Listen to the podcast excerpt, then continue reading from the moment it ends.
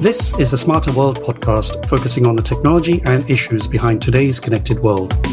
I'm host Nitin Dahad, editor at EE Times and Embedded.com. In this episode, we'll discuss the semiconductor technology known as gallium nitride with Paul Hart, Executive Vice President and General Manager of Radio Power for NXP Semiconductor. Gallium nitride often known by the periodic table name of GaN, is a material that is increasingly in demand in high power and high frequency devices. We'll discuss this technology and a new NXP fab that opened recently in Chandler, Arizona, with Paul Hart. Welcome, Paul. Thanks. Good to talk to you. EE Times covered the opening of a new NXP fab that opened in Chandler, Arizona. We'll go into that in a minute. But I'd like to start at the beginning, as I say, with the basics of gallium nitride and its potential uses. So, can you give us a, a, bit of backstory? Know, what is gallium nitride at a basic level, and how did it find its way into the semiconductor arena? Then we'll talk a little bit about you know what kinds of applications. But let's start with the beginning. Tell us a little bit about gallium nitride. Well, gallium nitride is a it's a wide bandgap semiconductor technology. It's uh, comprised of gallium and nitrogen, uh, as the name suggests, and it's a technology that has about three times the bandgap of what you'd find in common silicon. So this very wide bandgap technology uh, allows a device to operate at much higher voltages and higher temperatures than silicon without breaking down. And so you, it enables higher performance without compromising reliability. GaN as a whole also has a much lower on resistance, enables the technology to deliver higher current uh, than than silicon could. So you have a technology that supports both higher voltages and higher peak currents, and therefore it can deliver much higher power in an RF application, up to an order of magnitude higher power than silicon. And uh, it first found its uses in the semiconductor arena in uh, very high power radar applications. So the technology really began its journey, I would say, in the early 90s in a laboratory environment as an experiment looking at you know ways to generate higher power densities and higher band gaps. And over time, uh, it grew and found its home first with radar applications and high voltage jamming systems, uh, and now is having strong inroads into the communication sector. As you said, it was niche and very specialist applications. What kind of applications would have evolved into? I know you talked a little bit about communications. Maybe just identify maybe some of the areas in which you can use GaN, for example, over silicon. GaN takes a variety of uses. What we're focused on it is, is in the RF space. So we're focused on GaN power power amplifiers for, for communication systems. Those same power amplifiers obviously can be used for radar applications uh, at high frequency. They can be used for broadband noise generation, uh, as I mentioned, uh, which are very much aerospace and defense applications. So pretty niche applications. Communications uh, is obviously a much bigger market and it's a bigger focus for, for NXP. Beyond that, though, gallium nitride, particularly GaN on, on silicon, uh, has uh, strong inroads in the power space as well. So power conversion, where GaN delivers higher uh, switching speeds than silicon, and therefore can deliver, enable higher efficiency for DC-DC power converters, as well as um, higher power given the, the high breakdown voltage. So high power DC DC systems in the 600 volt range are very much a sweet spot for GaN, as well as very small power supplies. So you see the the bricks that come with consumer electronics get smaller and smaller. A lot of that is enabled by GaN on silicon, which has very high switching speeds and therefore requires less space and fewer capacitors and inductors to make the system work. Would it be fair to say NXP is not a newcomer? Um, how long have you been involved in gallium nitride? We're definitely not a newcomer in this space, but we've had a, a very specific focus on the communication segment, on the the RF space uh, in our investments. We started our journey over 20 years ago with initial work first through universities and then through internal laboratories. And over the last 20 years, we've really matured the technology, matured the process capability, the IP, et cetera, to create what we believe is a, a really tailor built gallium nitride process for communications, something that uh, should work very well in the coming 5G era that uh, we're pushing hard for today. Let's uh, go to the fab, the idea behind the fab in the market. I mean, when I interviewed you for the story we were doing for E Times, you talked about quite a significant investment over the last three years. What was uh, the driver and why now? We have been a strong player in the communications infrastructure sector for the last 25 years. We've been a strong player with silicon LDMOS technology, which is the basis for our RF power amplifier products. And that's a technology that we developed in house. Uh, we manufactured internally. And we really engineered or continuously improved the technology over the last 25 years with newer generations, newer nodes being released every 18 to 24 months. So it's, it's really a continuous improvement process that we've uh, been on, or journey we've been on for quite some time. In parallel, we've been investing in gallium nitride development, realizing that it does have performance benefits over silicon, particularly at higher frequencies and really wanted to drive it to the same maturity level as silicon before we, we released it into our, our product portfolio. Over the last number of years, as 5G has really started to grow globally, we're seeing much higher demand for higher frequency amplifiers, PAs, to support 5G, as well as higher power levels needed at these frequencies. And silicon LDMOS is a fantastic technology, but it tends to degrade its performance as frequency goes up. So while it works really well at two gigahertz, its performance is much reduced at three and a half gigahertz, where the majority of the global 5G deployments are, are occurring today. GaN, on the other hand, with its high electron mobility, has a much higher frequency response, and its performance at three and a half gigahertz is still very good. It has a much higher efficiency and just general capability than silicon at that frequency. So, with the market move towards 5G, it was clear that it was time to invest in the manufacturing aspects uh, for GaN. And so we, we started this investment in 2017 and we've invested since that time, including uh, investments occurring here in 2020 and first part 2021, about $100 million to upgrade, renovate, reconceive a site here in Chandler, Arizona to manufacture gallium nitride at high volume, uh, high scale. And what we want to accomplish is, is that same tight link between the technology and the end application and realizing it's again going to be a continuous evolution process for our GaN technology over the years to come we wanted to have that capability in house and be able to really fine tune the performance so that uh, we can continue to improve the performance of our, our end products and help these 5G systems globally become both smaller in size and lower in cost, which really is a key to enabling widespread adoption. That was going to be my next question. What are the strategic considerations? But I think you pretty much addressed that, unless there's anything more from a strategic point of view. One of the key applications for GaN is in base stations. Can you tell us a little bit about that? Maybe you can can delve into a little bit more detail as to how that works and you know sort of where NXP's focus is in that. These base stations, as everyone knows, these are the the ugly towers that we see outside, and generally they provide the downlink in any of these uh, communication systems. So in these base stations, you'll generally have a digital processing unit and you'll have a radio processing unit. In the 4G 5G era, the radio processing unit sits at the top of the tower. And GaN provides the RF power amplification, so the final stage of amplification between the RF signal and the antenna. So the, the GaN devices that we're creating, they sit at the top of the tower in these, these antenna arrays. In my mind, they're a key enabler to making these boxes smaller and lighter because they're, they're more efficient and then allowing, if you will, more boxes to sit on the same tower, which is key, I think, for, for everyone, because there's one thing we can agree on is, is that we don't want more towers in our community, but if we can get better utilization out of what's already there, more data throughput with less congestion, then uh, really it's it's a good step forward. So GAN, you know, is is an enabler to increasing the data rates of these towers without the need to add more towers to the community. From the top of your head, are you able to give us some scale in terms of you know how many x times better performance or you know uh, better power output or efficiency? Yeah. So if we look at 5G at three and a half gigahertz, the systems today are able to deliver five, sometimes up to 10 times the data rates of, of 4G systems at lower frequency.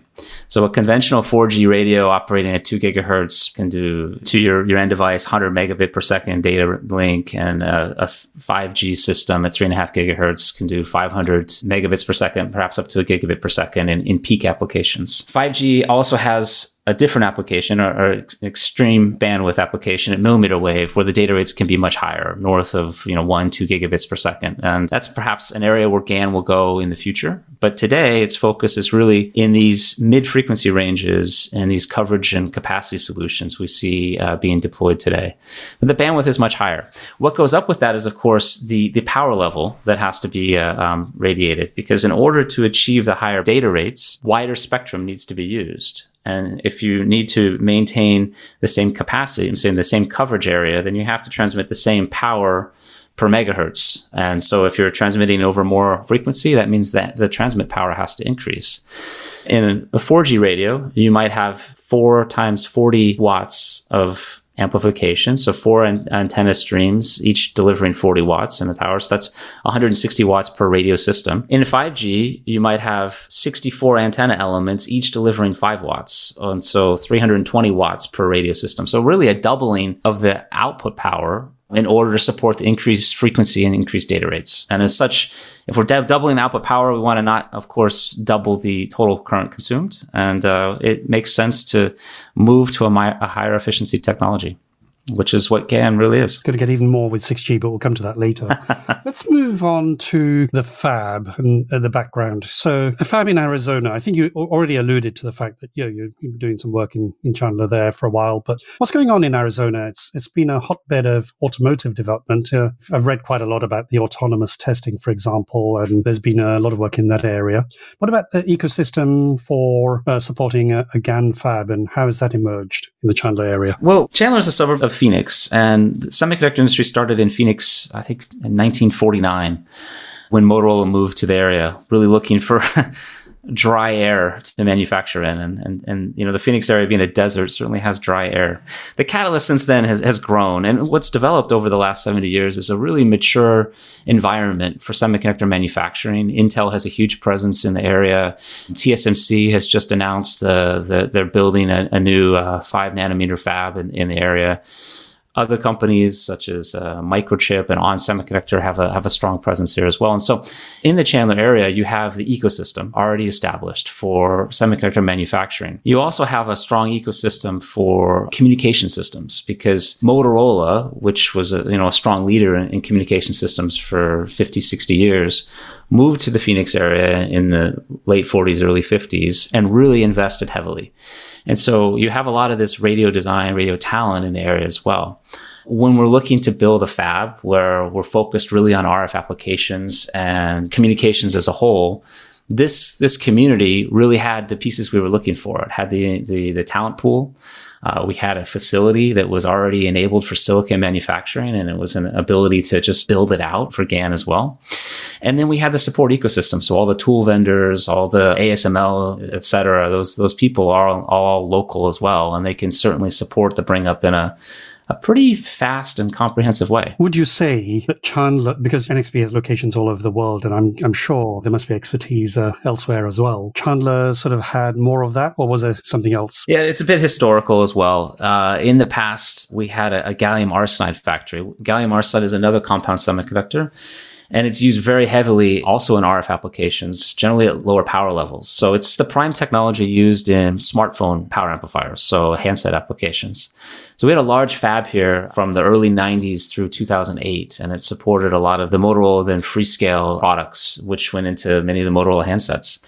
When that unwound about 10, 12 years ago, many of the uh, the process engineers, engineering experts, moved to the silicon factory that we have here in Chandler as well and they were there uh, all along. And so, really, Chandler is where we started our GAN technology development. It started first when it moved from universities to labs. It moved into that gallium arsenide fab that was here in town at that time. And so, a lot of the knowledge base, a lot of the industry experts were local and still employed. And so, when we looked across the globe at all of our footprints, we found that we had the talent pool much of it already in the company as well as the ecosystem around it to go and invest here. Right. Okay. Let's now go on to the fab itself. With the 5G GAN opportunity, GAN transistors have a higher frequency and power density from a fab point of view. What does that get you? Power density is key. And if we have higher power density, we get more um, interesting metric. The way I think about it is more, more watts per wafer. And therefore, you know, I, I need to produce fewer wafers in order to support the number of products that need to be out in the market. So power density certainly leads to the utilization or the volume that we need to produce. And it's a key attribute in terms of sizing a fab, determining just how much capacity, how many tools we need to buy, et cetera. So if you're doubling the amount of power you need, you need that better power density, obviously. So you talked about you're going from 160 watts to 320 watts, for example. Right. So, what are the the fab's uh, wafer size capabilities, and and again, yeah, why is this important and timely? The fab we built supports 150 millimeter wafer production. In terms of silicon factory, this would be a very old fab, very uh, uh outdated technology. Most silicon production is either 200 millimeter or 300 millimeter. In the case of GaN, though, we're building GaN on on silicon carbide. Silicon carbide is the substrate. It has a very high thermal performance capability. It's an incredibly hard substance, uh, almost like diamond, if you will, in its makeup. But as such, it is capable of dissipating and spreading heat very, very actively. And what we find is the highest performing gallium nitride for the, in these RF applications. So we really focused our investments around this high performing GaN on silicon carbide. And today, six inch or 150 millimeter wafers are very much the state of the art for silicon carbide for RF. And so we've built our investment uh, uh, around this 150 millimeter diameter most GaN for RF is, is actually built on, on four inch or 100 millimeter diameter wafers. And so we've, we've already taken a step towards the very high end uh, capability already for, for gallium nitride. And then we've built our investment around that, around that wafer diameter. In terms of tooling, we've invested for very high frequency, a high performance GaN. So we put photo tools capable of driving sub tenth of a micron gate length for GaN, which will allow GaN to scale up in frequency well into the millimeter wave range, essentially, you know, in the 28 gigahertz range where we see the enhanced mobile broadband applications of 5G today. And it's certainly into the 6G era and beyond. So we've really kind of geared for high volume GaN on silicon carbide manufacturing frequency scalability towards uh, 6G and the next 20 years of, of, applications. And then we've also layered on the automotive heritage of NXP. And so we've taken all the best auto quality systems, manufacturing processes that we use in our other internal factories, which have to support 100% reliability applications, zero parts per billion failure, et cetera all those tools, because they already exist in the company, have been applied in this gallium nitride factory as well. And so we're very confident that will result in extremely high quality GaN and something that will become really a, a, benchmark technology for the industry as a whole for, for the years to come. Is there a particular NXP GaN flavor or, you know, is there something different or significant what you do and how you develop GaN technology at NXP compared to maybe somebody else? Yeah, sure. So I mentioned previously that GaN really began its life in these aerospace and defense applications. So radar systems are a prime example. In a radar system, what you're looking to do is obviously amplify a signal and then you're, you're sending out chirp signals, right? You know, transmit and receive wait and, and use that as a means of, of detecting things remotely. And GAN, as it was initially engineered, was excellent at that. And that's where it found its, its first home. When you try to take that same technology and you transmit much more complicated signals, high order digitally modulated signals, which are used for communication systems, what you find in a lot of GAN is that you have a, an issue known as memory effects, which basically means that there's a delay in the response of the output signal to the input signal, right? And that comes from the technology itself.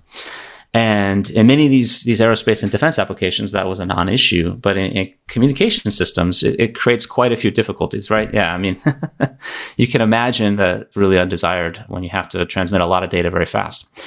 So what we've done is we applied, you know, our background in the communication sector, and we really focused and have for the last 20 years all of our investments towards addressing these memory effects issues and developing a very high linearity, low memory gallium nitride process. We think that's unique in the industry. We think we've done it better than others. Obviously, uh, our customers will be the ultimate judge of that. But that's really where we chose to focus our innovations. And we look at uh, all of our GAN, or we characterize all of our GAN in these very high complexity 5G applications with all the digital modulation, all the digital correction that's required in these communication systems already in place. As we optimize our technology. And that's something we think we do uniquely in the industry. Finally, on the on the technical side of the fab, I think we already talked about where you're placing the GAN. It's on you know, silicon carbide. Did we talk about the process node? No, we didn't. So we're developing a PHEMT technology. The initial devices out of the factory now, they have a gate length of 0.4 microns, which, you know, when you're talking about five nanometer technologies for silicon, it's quite a ways off. But what that does is it allows us to generate a lot of power at the frequencies of interest. The um, subsequent variants of GAN, our, our roadmap, very much drives the gate length down. And as we do that, the peak power capability of the device will reduce, but the frequency response will increase. And so layering in will be, you know, steps along the way of quarter micron GAN, 0.15 micron GAN, sub 100 nanometer GAN. And what that'll do is it'll, of course, you know, allow us to continue to address higher and higher frequencies. So millimeter wave spectrum or 6G. And you will see the peak power reduce as a result as we move up in frequency. So the voltage that we operate at will, will come down a little bit as frequency response goes up. But it's very much a focused journey and really, you know, steps that we'll take as those areas of the, the, the comms market open up. That leads us very nicely on to 6G. I visited the University of Oulu and they were doing their 6G research. And when I saw the number of antennas, an array, and uh, it was crazy and the amount of power you need. Let's close on 6G, terahertz communications. That's a way off. And I, I guess, you know, what do you see in terms of where GAN can take you towards that sort of high frequency communication? We're currently sub six gigahertz for 5G, but I'm guessing it will go more. Tell us a little bit about, you know, your thoughts on all of this. Well, my thoughts are that if we look at 5G today, it covers everything. Right? 5G includes coverage solutions at 600 megahertz with very high radius cell sites, all the way to 28 gigahertz, 39, 47 gigahertz enhanced mobile broadband or fixed wireless access applications with, with just extreme data rates, you know, one, two, maybe up to five gigabit per second data rates in some of these peak applications. GAN fits very nicely into that that mix really in this mid-band spectrum today where you know we're operating at frequencies that are higher than were used in 3G and 4G uh, applications. So really, you know, north of two gigahertz and that two and a half to five gigahertz range. That's really a sweet spot for this GAN variant that is out in the market now. And over time, while the, the millimeter wave applications are typically addressed by other technologies today, technologies like silicon germanium have uh, a much stronger presence at those frequencies than they do now because they lead to monolithic integration and much easier to create a dense antenna array with a technology where you can generate four to eight or 16 antenna elements on a single chip, where GAN will, would be much more of a discrete uh, assembly. But over time, when we look from 5G to 6G, what we'll see is that all the existing spectrum that is out there today will continue to get used. It's still much of the best spectrum, particularly for coverage. But the higher data rate applications will move up in frequency as well in order to access more bandwidth. So the mid-band technologies we see here at three and a half gigahertz may move to 10 or 12 gigahertz in the 6G era. The millimeter wave applications at 28 gigahertz will likely move to 100 gigahertz or maybe even 140 gigahertz applications where much higher swaths of bandwidth or, spectrum are available and therefore much higher data rates can be generated. So over that period, I see GAN moving up in frequency, obviously. I see uh, it continuing to be the workhorse technology in this mid-band spectrum today and the new mid-band spectrums tomorrow up to 15 gigahertz. I see millimeter wave GAN coming into play, particularly in this 28 gigahertz domain. And I see the most intense data applications really being delivered at higher frequencies, likely with still a silicon germanium integration. But over time, you know, GAN can play a role there as well. And so uh, it's very much a migration, I would say, over time, just frequencies and continuing to go up and power levels needing to increase to support the higher data rates. And that's where GAN will fit. Thank you very much. It was a very interesting discussion. All right. Well, thank you, Nitin. It was a pleasure to talk to you today. This has been the Smarter World podcast with me, Nitin Dahad. Thanks for listening and see you next time.